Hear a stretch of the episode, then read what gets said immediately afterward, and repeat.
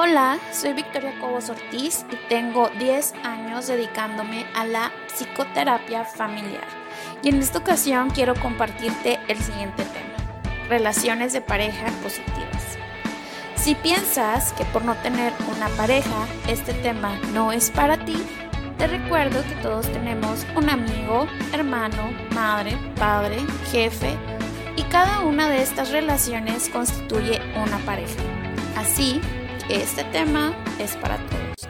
El formar parte de una relación sana con cualquier persona siempre va a influir de manera positiva en nuestra vida. La clave consiste en convertirnos en agente de cambio. Con esto me refiero a que cada cambio que yo genere en mi vida va a favorecer en mis relaciones. Es decir, la forma en que me comunico y convivo con los demás tiene un impacto en el otro. Si aprendemos a hacer esto, las relaciones cambian al mismo tiempo que nosotros. Según la terapeuta familiar Virginia Satir, en su libro Nuevas Relaciones Humanas en el Núcleo Familiar, menciona que una pareja positiva consta de tres partes, dos individuos y la relación. Ella afirma que una pareja positiva jamás niega ninguna de estas partes. Y bien, ¿a dónde quiero llegar con esto? No podemos negar la existencia e individualidad del otro. Cada persona es única, tiene sus propias características y personalidad. Y no debemos restarle a la relación la importancia que requiere. Si nosotros no prestamos atención a la relación, esta en algún punto va a desaparecer. Pero aquí viene la pregunta interesante. ¿Qué es una relación? Esta la podemos entender como un vínculo que se genera entre dos o más personas. Y dentro de esta unión hay afecto, aprecio, respeto, cariño y funciona gracias a la interacción y la forma en que nos comunicamos. Así que a partir de esta pequeña definición que les estoy compartiendo, nos damos cuenta que cuidar de una relación y todo lo que conlleva no es tarea fácil. Para lograr formar una relación de pareja positiva, cada uno debe permitir a la otra persona ser el mismo o ella misma. Ofrecer el apoyo al otro sin esperar algo a cambio o pedirle que regrese el favor. Recuerda que el apoyo que brindamos es darle importancia a la relación y al otro. No es un favor. En cada relación hay que establecer acuerdos sobre la toma de decisiones.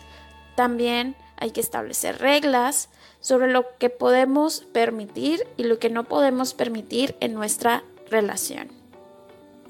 También es importante, y esto lo quiero puntualizar, el cuidar de nuestra autoestima. Lo que tú sientes por ti, la percepción que tú tienes de ti mismo, también influye en las relaciones que tú estableces con los demás.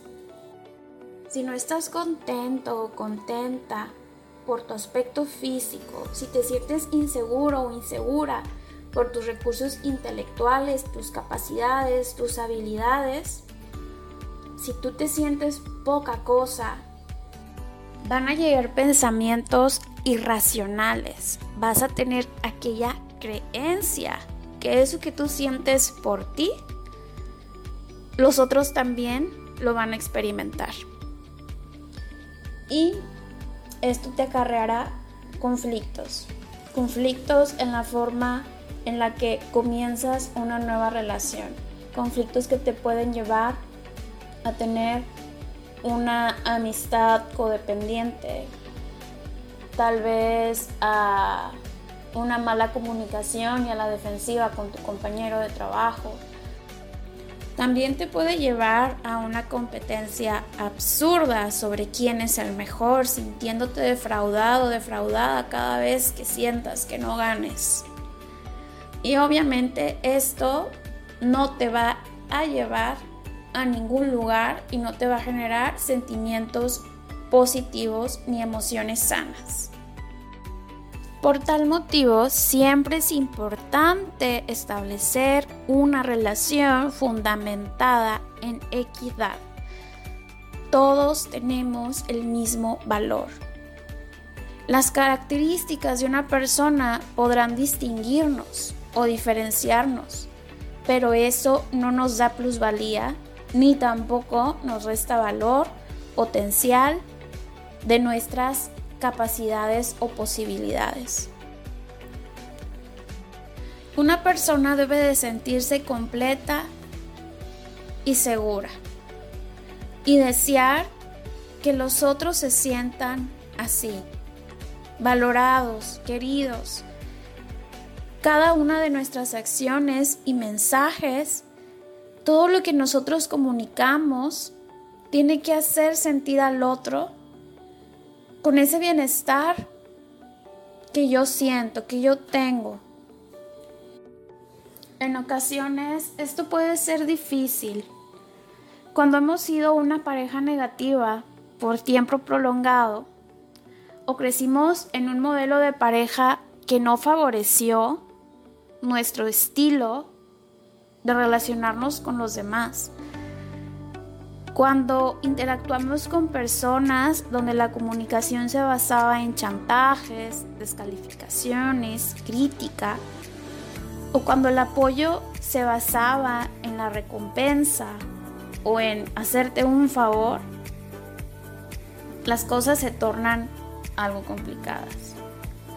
Incluso tal vez creciste en un buen modelo, pero sin darte cuenta la convivencia con otros seres te arrastró a una lucha de poder, donde la comunicación estaba inmersa de culpa, miedo, vergüenza.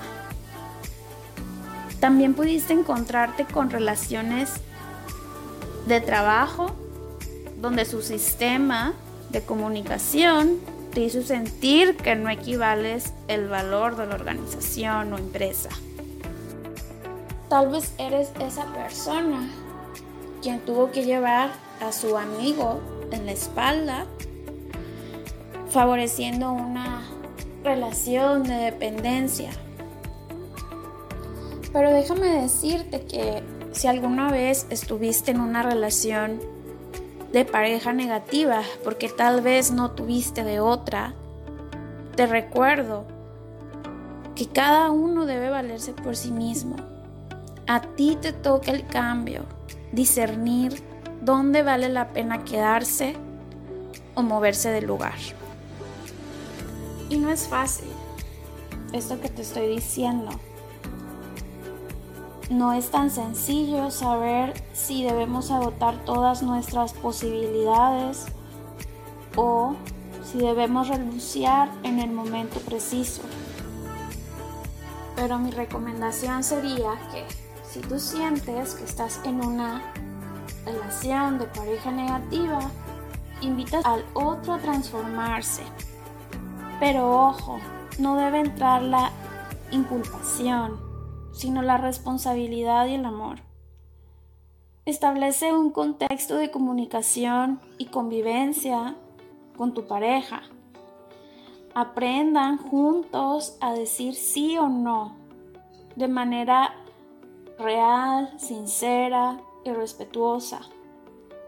Expresen lo que deseen, siéntanse libres de opinar, pero no sientan que los otros o que el otro debe de opinar o pensar lo mismo que tú.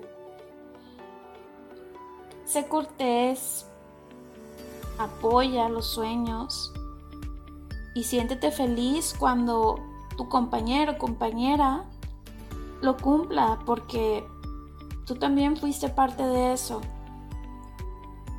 Valórate y valora. Antes de irme, te menciono que esto no es un podcast de una sesión terapéutica. Solo te comparto un poco de información y se despertó algo en ti y un deseo de querer generar un cambio